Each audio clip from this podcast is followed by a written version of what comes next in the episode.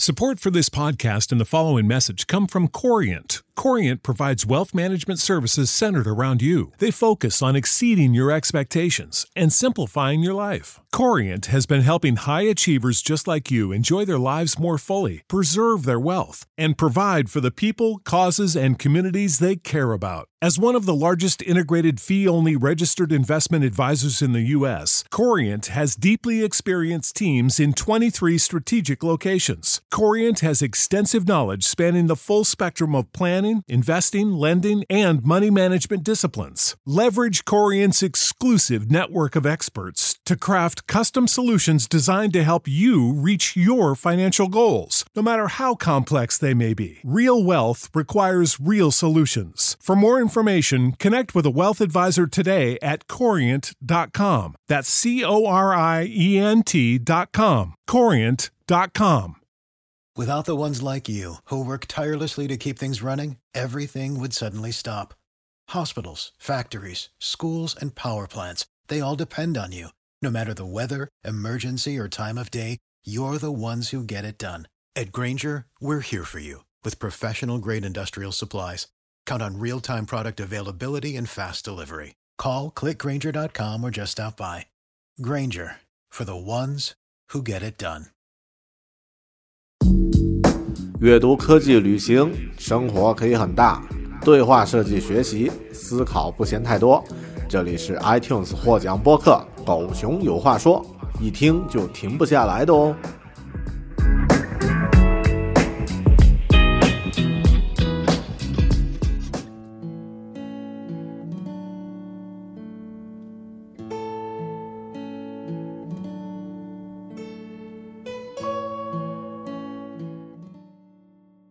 每个月用耳朵搞定两本书，一年与二十四本好书相遇。大狗熊陪你轻松阅读。月亮的月，读书的读，Read with Bear，狗熊阅读。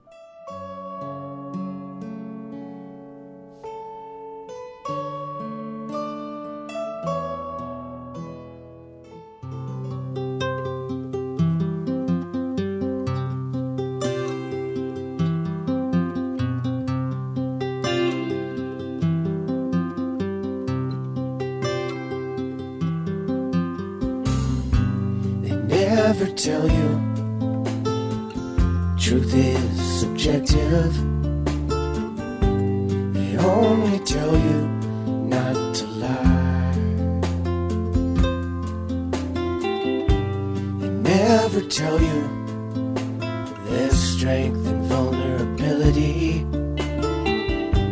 They only tell you not to cry. But I've been living underground, sleeping on the way,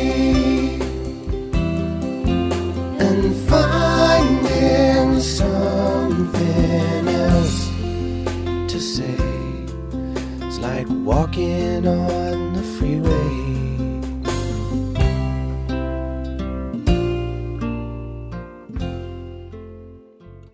Hello，你好，这里是关注好书的网络读书空间“狗熊阅读 ”Read with Bear，我是说书人大狗熊。我们曾经在“狗熊阅读”的节目里和你分享过一本很畅销的时间管理书籍《把时间当作朋友》。当时在介绍那本书的时候呢，我们也曾经介绍过那本书里提到的另一本书《奇特的一生》。正是受到了这本书的启发，前新东方英语讲师李笑来呢写出了《把时间当作朋友》，也探索出了一套管理自己时间的方法。很多优秀的人呢都有说过一种学习的策略，是尽量从信息的最初源头去接触信息。正是因为这个原因，我决定阅读一下这本影响和改变了很多人的个人传记《奇特的一生》。结果呢，他给我的收获呀，似乎比把时间当作朋友还要大。我对于时间的理解又有了新的突破。在这期节目里，我将和你认真分享一下刘比歇夫的故事。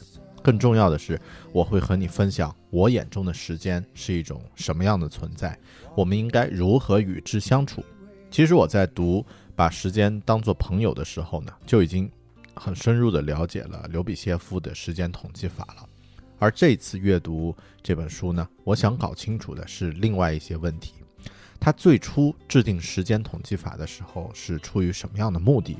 节约出来的时间被他用到了什么方面？而最重要的一个问题是，冷冰冰的记录时间与温暖的人的关系之间，哪个更重要？如何来平衡呢？阅读原始来源的好处就是，我最终找到了自己所需要的答案。本期狗熊阅读，前苏联作家格拉林的人物传记著作。奇特的一生。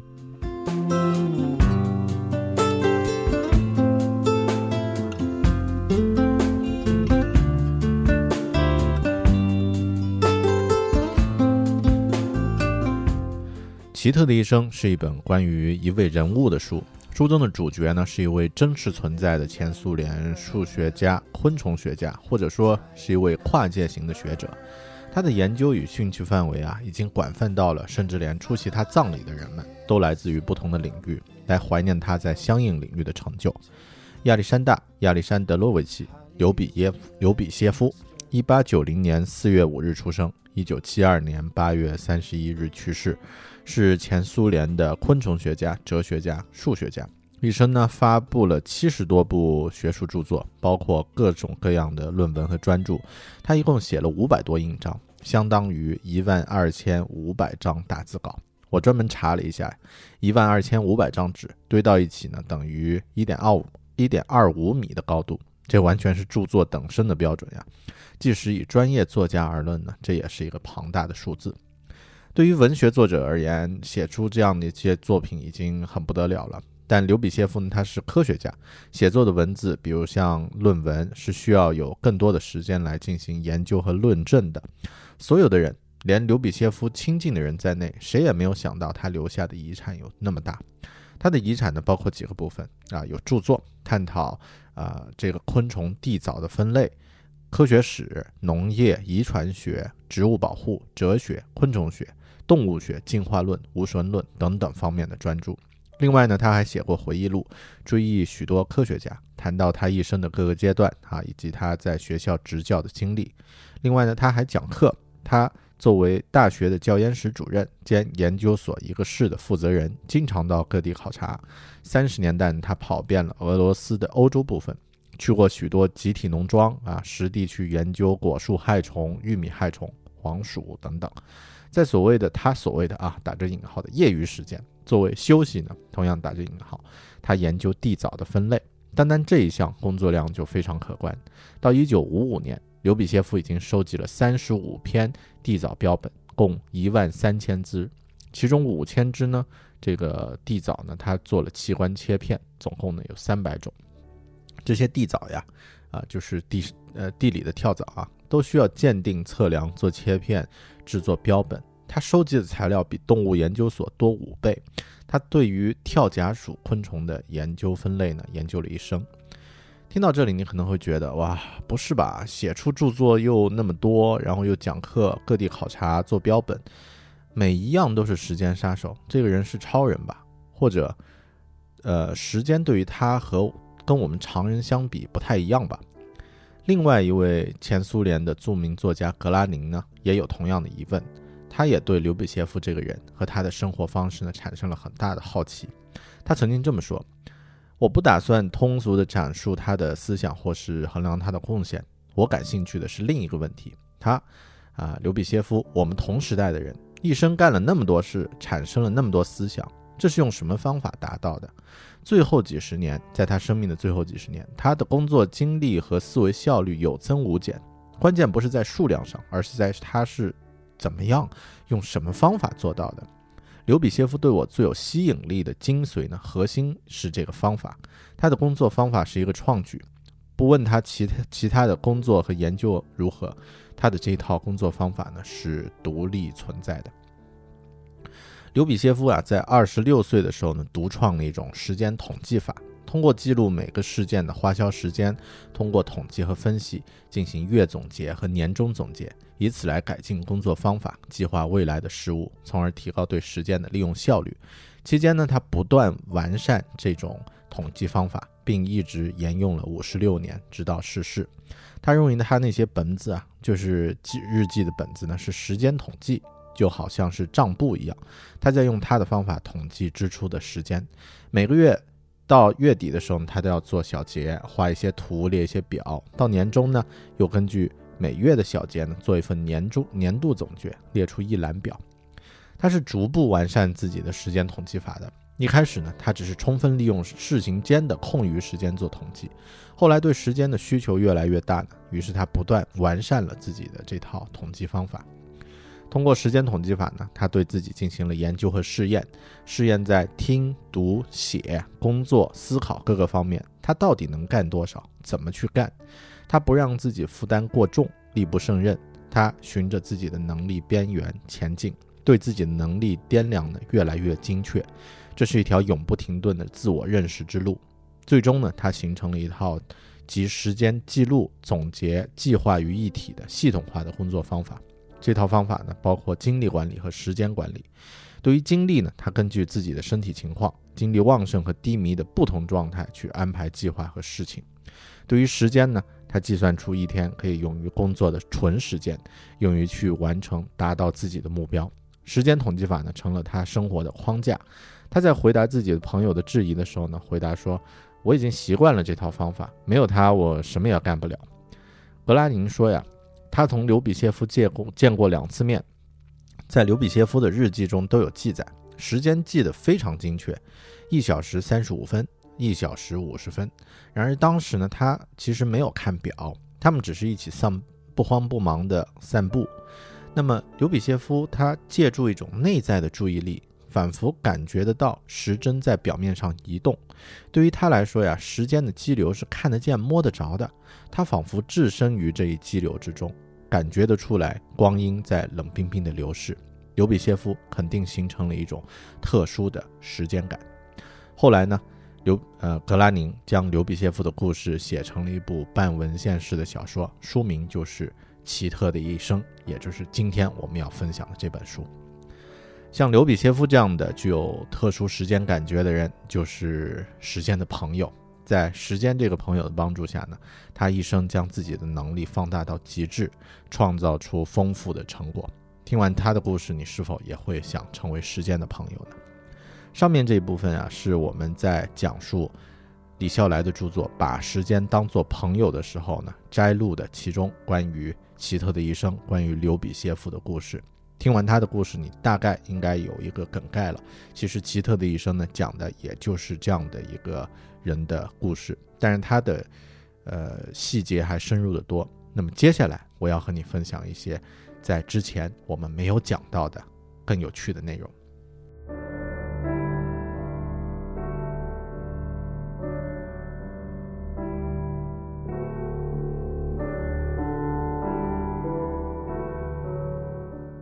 格拉宁在书里专门提到的刘比歇夫的日记，给他留下的深刻印象。刘比歇夫从1916年开始记日记，之后一天也没有间断过，哪怕是在革命的岁月里，在战争的年代中住院的时候也好，在出门考察途途中的火车上也罢，他始终坚持不懈。没有任何原因、事件、任何情况能让他不在日记上写上几行。他一直坚持写了五十六年的日记，一直没有间断。但他的日记记些什么呢？用我们熟悉的话来说，就是流水账，而且可能还是一种比较奇怪的流水账。在他的日记里，除了干巴巴的事件之外呢，还标注了每项事件花费的时间。甚至在二战进行的战争年代，在他送送他的大儿子上前线，后来又送小儿子两次送别，他的记载也是同样的不动感情。一九四一年七月，他同妻儿、妻子、孙儿。搭乘轮船呢，从基辅疏散，在轮船上，他还是那么简短的一丝不苟的记他的日记。他这么写：一九四一年七月二十一日，德国飞机空袭科托夫斯基轮号，呃，科托夫斯基号轮船轰炸，机枪扫射，船长及不知姓名的一位大尉殒命，伤四人，轮船损坏，因此未能在。包格鲁奇停靠，驶往格列曼楚格啊，这是他那一天的日记，没有任何感情。我们来看一下他的日记又是怎么写的，摘抄了其中一天啊，一九六四年四月七日，地点呢是乌里扬诺夫斯克。他这么写的：一九六四年四月七日，乌里扬诺夫斯克，分类昆虫学（括号画两张无名带蛾的图），三小时十五分。第二项，鉴定代额二十分。第三项附加工作：冒号给斯瓦拉写信，二小时四十五分。下一项社会工作：冒号给呃植物保护小组开会，二小时二十五分。再下一项休息：冒号给伊谢尔写写信十分。下一项休息：乌里扬诺夫斯克真理报十分。再下一项列夫托尔斯泰的。塞瓦斯托尔波故事，一小时二十五分。最后，基本工作时间合计六小时二十分。这就是他一天的日记。他的日记历年来都是这样的，干涩冷漠啊，就像会计账目一样的。拿他的日记来看，好像什么事情也不能打乱这个人规定的工作节拍。格拉林说呀：“我要是不了解刘比谢夫，面对这些日记，我会不知所措。”我以为他会精神空虚、无所用心、两耳不闻窗外事、灵魂麻木不仁的那种人。可是我了解这个日记的作者，这样的话我就觉得更奇怪。我想搞清楚刘比歇夫到底是什么意思？为什么他几十年来那么详细的去记这样的一个，呃，就算这不是日记，而是详细计算他时间和工作的账目，那么这样一本账对于记账的人又有什么样的用处呢？这不是供人阅读的日记，呃，也不是供别人、他人去阅读的，呃，特别奇怪。因为任何一个人的日记，哪怕是最秘密不示人的，也总是下意识的在心灵觉察不到的地方，隐隐约约的期待他的读者。如果这不是日记，那么这是什么东西呢？刘比歇夫认为这是时间统计，或者说是时间的账目。他在用他的方法统计支出的时间。在记录了几年之后呢，他逐渐把自己的方法定型。通过每天记录时间账目，他慢慢的形成了自己的时间感，也将自己对于时间的理解力磨练得越来越精纯。从1916年到1972年他去世的那一天，五十六年如一日，尤比歇夫一丝不苟地记下了他的时间支出。如果我大狗熊我啊，在几年前读到这本书，我一定会惊叹和佩服刘比歇夫那种五十六年如一日的坚持与耐力，因为那时的我会认为这是一件常人肯定做不到的事情，几乎不可能的事情，所以会对他极度佩服。但在二零一七年的今天，我的感受其实没那么简单，而是已经更进一步了，因为我自己也进行了类似的记录近五年。我已经深刻地理解了这种记录对于刘比歇夫来说是什么。严格来说啊，这是一种时间的校准器，也是一种自我时间的坐标记录。它就像是海上航行的轮船船长的航海日志一样，是我们对于自己生命和时间的忠实记录，以帮助我们了解自己曾经做过的事情，并将自己的经验留给未留给未来的自己。刘比歇夫通过时间账目呢，让自己不断的精准了解自己在单位时间内的产出率。正是通过这种方式，他可以做到一生著作等身，成就不凡。其实我可以大胆的猜测，这不是因为他的智力或者是才华异于常人，而只是因为他使用了正确的方法，培养了正确的习惯。在这期节目的后面部分呢，我会和大家分享我的一些时间记录的心得和感受。美国的管理学大师，呃，彼得·杜鲁德鲁克，他曾经建议每个领导人呢，把自己的时间做一个精确的记录。然而，他也说啊，这个记录做起来极其困难，大部分的人都吃不消。他这么，他的原话是这么说的：“我强迫自己去请求我的秘书，每过九个月呢，做一次时间统计，统计一下三个季度来我的时间利用情况。我向自己保证，并且呢，向他做了书面保证，嗯，因为他坚持要这么办。”啊，那么当他把统计结果拿给我看的时候，我绝不把他解雇。然而，虽然我这样已经坚持了五六年，但每一次我总要嚷嚷说这不可能。我知道我浪费了很多时间，但不可能有这么多呀。我倒要想看看谁做了这样的统计会得出不同的结果。我自己大狗熊，我自己呢做了呃五年的时间记录，做了五年的时间开支的统计，但到了今天，我仍然觉得自己浪费了太多时间，甚至在我写下这期稿子的今天，我都是这样认为啊。记录时间的作用呢，就在于能让你对于时间有一个清晰的认识。那么这也会引申出一个重要的、另外一个非常非常重要的问题：到底时间是什么东西？我们如果想要更好的运用时间呢，就需要真正的、深刻的去理解它。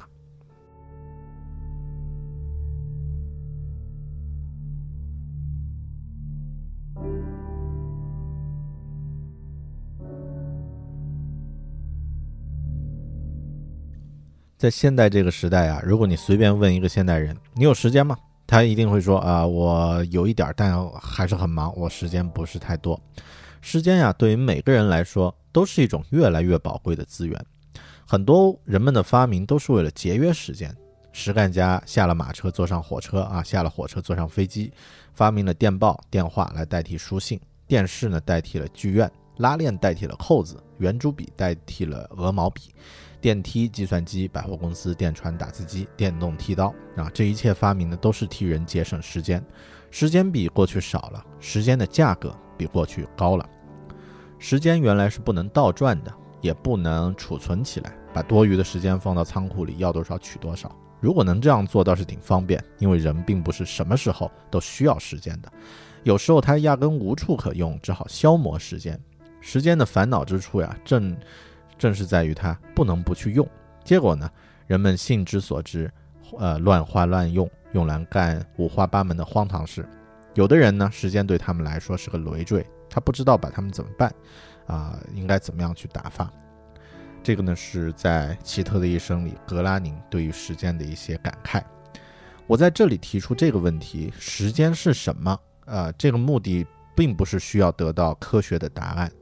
实际上呀，科学家也解释不太清楚到底时间是什么东西。为什么超光速可以返回过去？为什么黑洞里的时间可以倒流？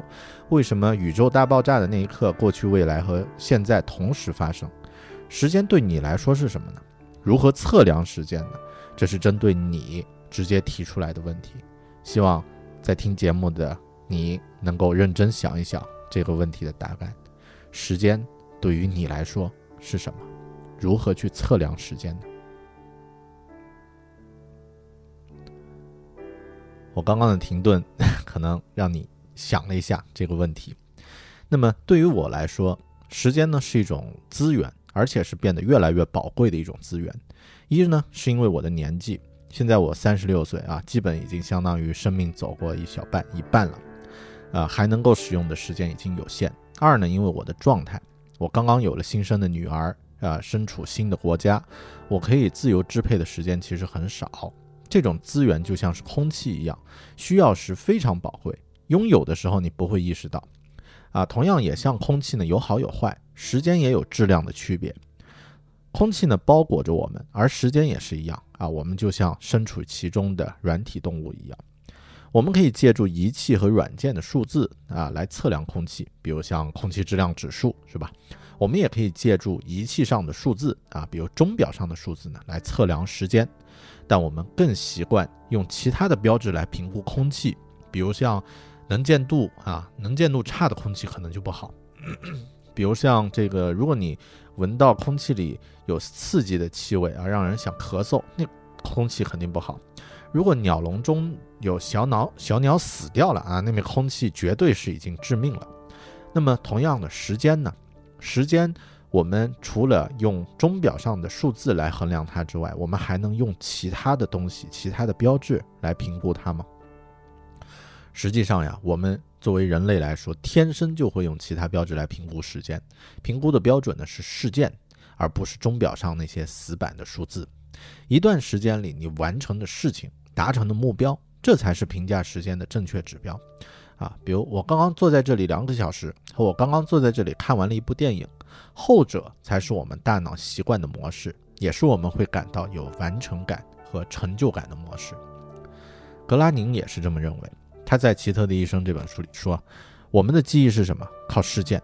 我们的生活呢，是拿事件来作为标志的。它仿佛是路标，路标之间呢却是一片空白。比方说，我自从写刘比歇夫的小说之外，呃，呃，写小说以来呢，最近这几个月的时光都跑哪儿去了？伏案写作的时间本身并不多，这些日子都干什么了？我可是干事儿来着，一直忙得很，但究竟忙些什么却记不起来。你肯定听过汪峰的一首歌，啊，歌一句歌词呢是这么唱的啊：生命就像一条大河。我其实觉得这是对时间一个非常恰当的比喻，就像河的流水与住在河边的人无关一样，时间对于我们也是相对独立的存在，无法管理。那么我们如何描述一条河呢？我们是平时会用数字来说啊，河水水温十三度，深十八米，宽五十五米啊，前行三百四十米处有七十度的转弯朝南驶去。我们是这样描述的吗？还是我们会说啊，水温很凉，用脚伸进水里呢，会想要马上缩回来。河水非常清澈，在转弯的积累的激流的地方，经常会有鱼儿蹦起。我们同样描述时间的时候，是应该用数字。还是应该用事件和感受呢？这件事情当然没有标准答案，但对于我来说，我更喜欢用事件的方式来记录时间，来描述时间。通过这种描述方式呢，时间仿佛变得生动起来，不再是死板的冰冷数字，而是可以让你实现种种目标的资源。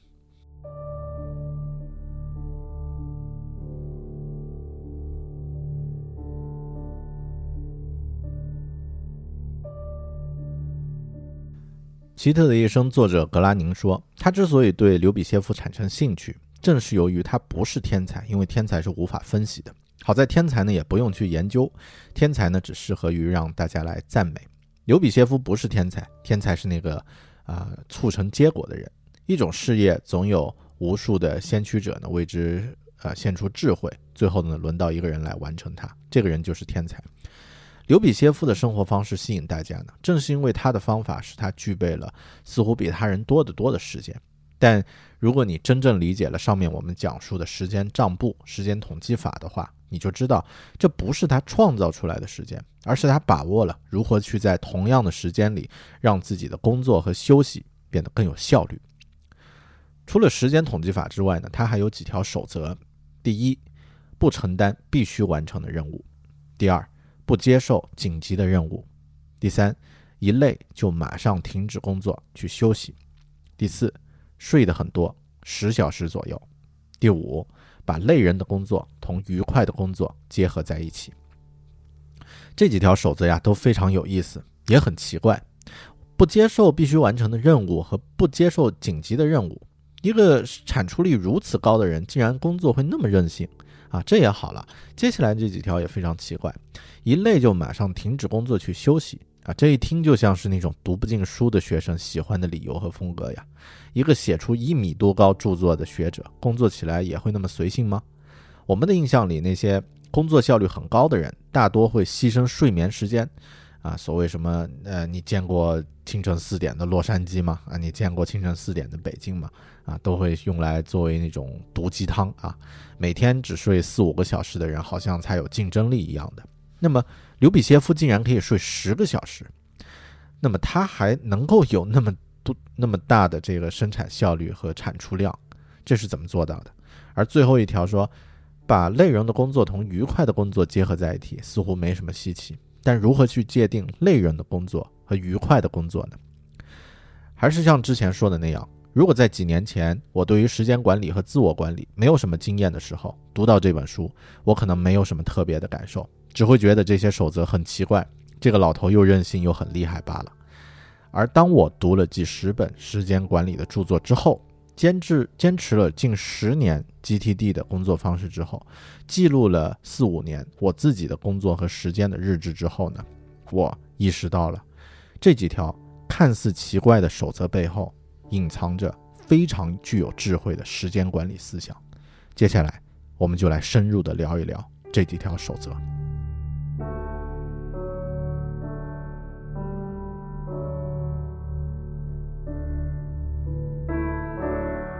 您刚刚收听的是狗熊阅读分享的好书《奇特的一生》中的部分精彩内容。这本书的完整分享音频正针对狗熊阅读的会员提供。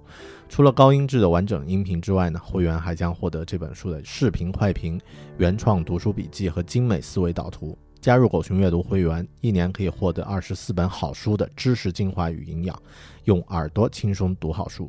狗熊阅读不是机械的重复书的内容，而是加入了大狗熊个人的看法与见解，有温度的陪您一起读好书。请登录狗熊阅读的网站三 w 点 readwithbear 点 com 查看详情并加入。我和其他喜欢读书的小伙伴们在那里等你。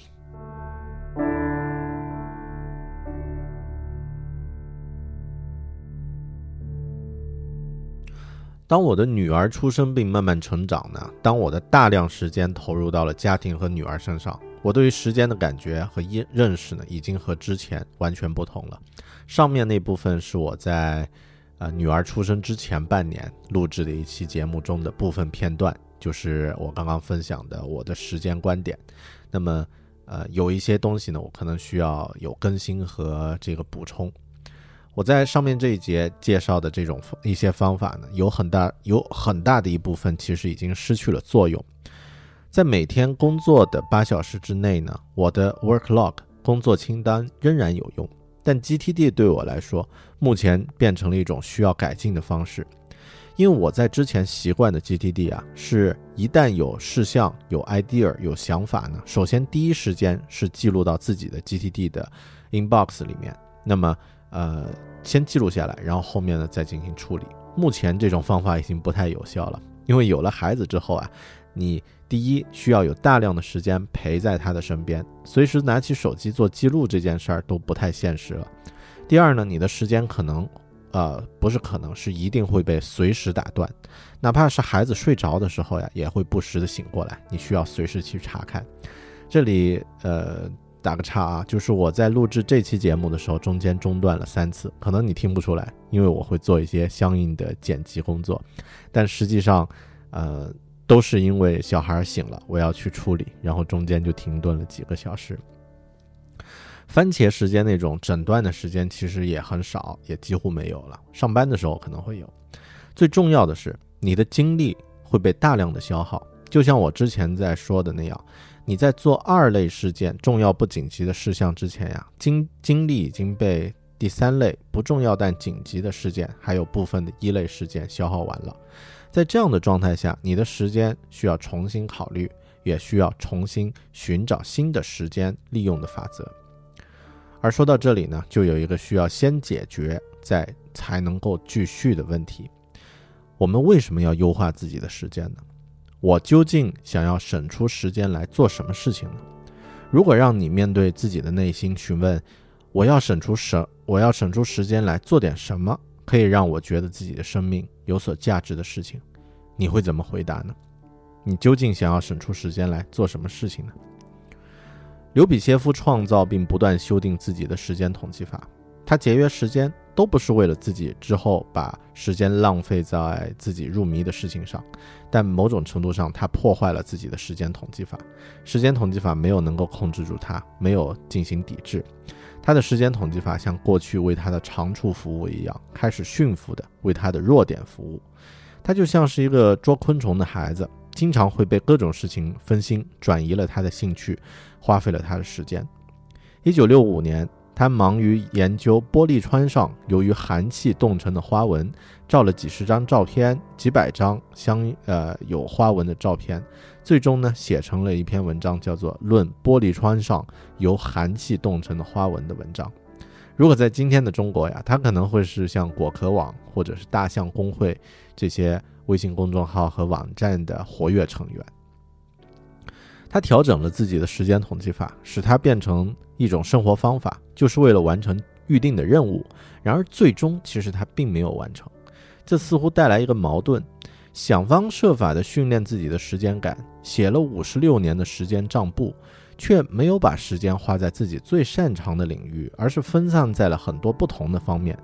就像前面说的，尤比歇夫的兴趣啊，广到来参加他的追悼会的人们。都不太能说清楚他究竟是什么领域的专家，而在奇特的一生里还提到一点，刘比歇夫花了大量的时间去写信，很多时候他写的信啊，已经相当于是一篇专业领域的文章了，达到了可以发表的程度。用这样的态度去写一封只有一个人会读到的信，这真的是节约和利用时间的好方法吗？他使用时间统计法节约出来的时间，这样去挥霍合适吗？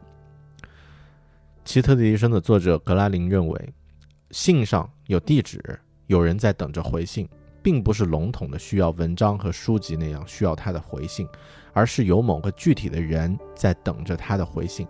这对刘比歇夫来说是比时间还要珍贵的。一个真正的医生能为一个人、为一个病人而竭尽全力。刘比歇夫呢也是这样。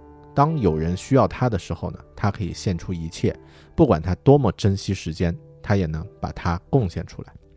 其实这就是像是我想了各种方法来节约时间，但当我的女儿需要的时候呢，我可以将自己的时间贡献给她，不管我多么珍惜时间一样。时间统计最难的问题不是如何进行，而是找到什么东西对自己最重要，需要自己花入时间、花费时间来进行投入。一个人只有向自己提出远大目标的时候呢，这个时间统计法才能够成立。尤比歇夫利用时间的方法是与对待时间的道德态度不可分的。命运赋予我们的生活时间是无价之宝，应该利用它来不不仅给自己，也绝不只是给自己，而给别人、给周围的人带来最大的利益。方法利用时间的方法呢，都必须与生活的目标和意义、与道德品质协调一致。如何能做得更多、更快、更好？如果只用这种观点来对待时间统计法，那么得到的好处也只是附带的，这自然也很好，但还不够。关于关键呢，在于一个人希望从生活中得到什么。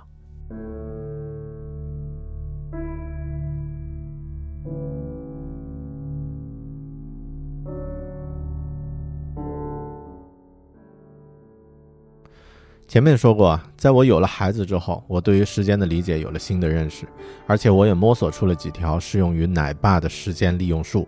在这期会员节目的视频版《不做时间的敌人》里面呢，我从大概从感觉和理论层面讲了一下自己的体会。大家可以去看一下视频，或者也可以直接收听《狗熊文化说》播客的第二百四十七期，啊，也就是这期视频的音频版。这里呢，我。呃，我想着重讲一下我对于碎片时间的利用，也就是刘比歇夫所谓的对于时间下脚料的利用。刘比歇夫他，呃，说这个他对于时间下脚料的利用呢，考虑的无微不至。出门旅行他会看小布头的书学习外语，英语就是他利用时间下脚料学学会的。他自己这么说的：“我不得不花很多时间去跑商店，去排队买煤油和其他东西。”妻子也有工作，很困难。我数学搞得相当多，乘电车、坐火车都在钻研，甚至在开会的时候演算习题。有一段时间啊，人家对我侧目而视，但后来他们发现我演算习题并没有耽误听别人的发言，于是也就不说什么了。格拉宁本书作者认为，留比歇夫的时间永远是够用的，时间不会不够用，时间不管多少，他总总共用来做总。是足够能够用来做一件事情的。刘比歇夫的时间就有这种特征，而且不仅他的时间是这样，他全部的生活福利也是这样。年轻的时候呢，刘比歇夫生活条件很优越，到了老年，他只领一份微薄的养老金。但不论什么时候，他都无意追求大量物质福利，他要的只是必需品，而必需品对他来说是永远够用的。大家都知道，既然够用，就不会嫌少。刘比歇夫和格拉宁所谓的时间下脚料，也就是我说的碎片时间。我们现在的时间啊，已经被社交媒体和移动网络呢击碎成了小块小块的渣了。对于这样的时间善于利用的话，也可以有巨大的生产力。我在二零一七年，就是到现在的前四个月，几乎没有用整段的时间去阅读，但我也已经读完了十四本半书，啊，差半本就十五本书了。这些阅读的时间是在乘公交车和火车、步行还有开车的时候，吃早餐和走路的时候，这些碎片的时间里完成的。在火车和公车上呢，呃，顺便说一下，新西兰的火车其实就是相当于国内的地铁。我在乘车的时候呢，会用 Kindle 阅读非虚构类的书籍，因为每次乘车至少有十五分钟的时间，相对来说长一些。在开车和走路的时候呢，我用亚马逊的 Audible 听英文版的有声书。在其他的三五分钟的零碎时间呢，我会用手机阅读小说，随时可以放下来。就这样呢，我的碎片阅读时间已经超过了。在这段时间阅读的书的数量已经超过了二零一三年我全年的阅读量了。如果利用好碎片时间，你真的可以完成很多事项。对自己的时间进行分类，甚至是分级，也是一种很有必要的方式。清晨刚上班的头两个小时算是黄黄金时间，适合用来做二类重要但不紧急的事物。之后的两个小时呢是白银时间，可以做一些一类事物。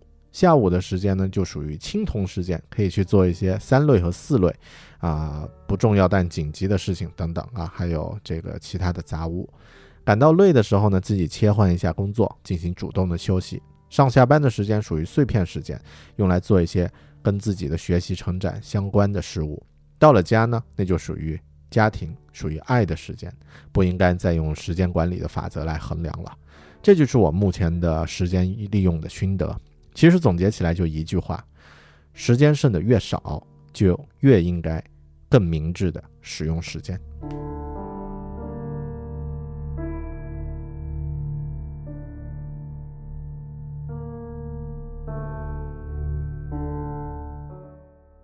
说到这里，我们这一期分享《奇特的一生》这本书的节目呢，也差不多快要结束了。尤比歇夫的故事打动了很多人。可能大家觉得这是因为他做到了一般人无法做到的事情，坚持写五十六年的时间日记。但就像我在前面提到的，这只是一种记录的手段，只是像门捷列夫的卡片啊，一种个人的生活习惯，一种时间管理的方法而已。大多数人被刘比歇夫打动的其实是他的生活，他睡很多觉，他走遍了俄国的土地，在田间和森林里捕捉昆虫。他写自己喜欢和感兴趣的著作，他钻研困难的专业领域知识，也饱览文学作品。他学会了多种语言，并真正把它们用到了自己的研究中。他用大量的高质量的信件赢得了众多朋友。如果他只是一个会管理和利用时间的人，那没有什么稀奇的。但他的生活留下了远比一般人多的印记，或者说，他似乎掌握了一个除了时间之外的秘密。这个秘密是，怎么才能让生活变得更好？刘比歇夫证明了一点，在这个世界上能活多久，这不是他能决定的，但他作为一个人，能够充分有价值的生活多少时间，是可以由他决定的。希望收听完这期节目，你也会像我一样，再次重新思考时间的意义。更重要的是，认真思考自己如果想要利用好时间。那么你想把自己的时间花在什么方面呢？你想在自己的生活里留下什么样的印记呢？最后我发现这本书里的一句话，也许是这些问题的最好回答。需要好多年才能懂得，最好不是去震惊世界，而是要像易卜生说的：“生活在世界上。”感谢您的收听，我们下本书里再见。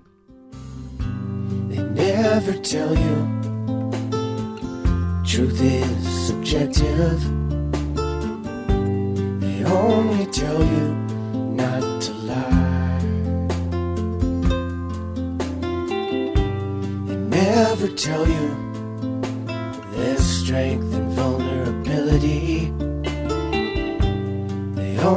tell you not to cry. But I've been living underground, sleeping on the way,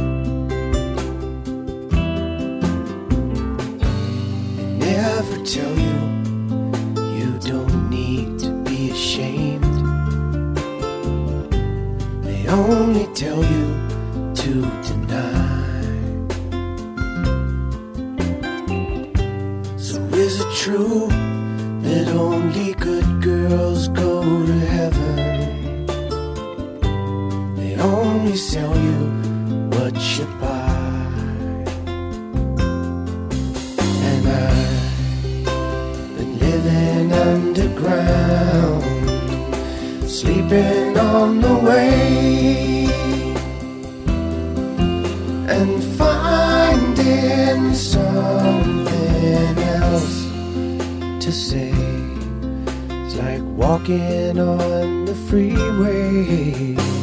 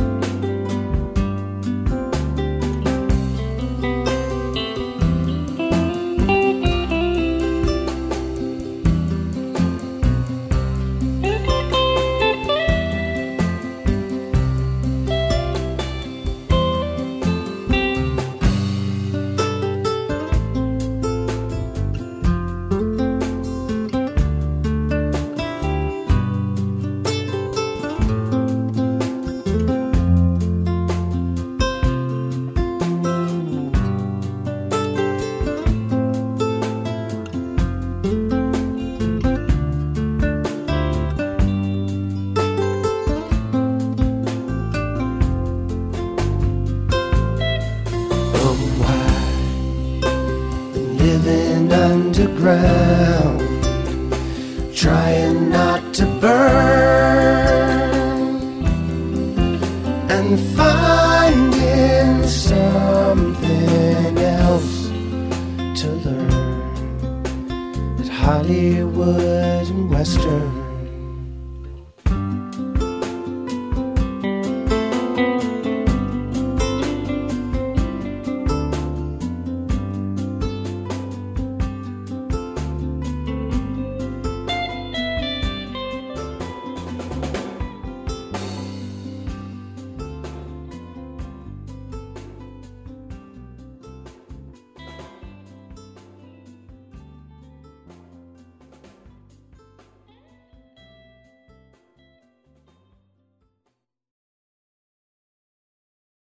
Save big on brunch for mom, all in the Kroger app. Get half gallons of delicious Kroger milk for 129 each, then get flavorful Tyson natural boneless chicken breasts for 249 a pound, all with your card and a digital coupon. Shop these deals at your local Kroger today or tap the screen now to download the Kroger app to save big today. Kroger, fresh for everyone. Prices and product availability subject to change. Restrictions apply. See site for details.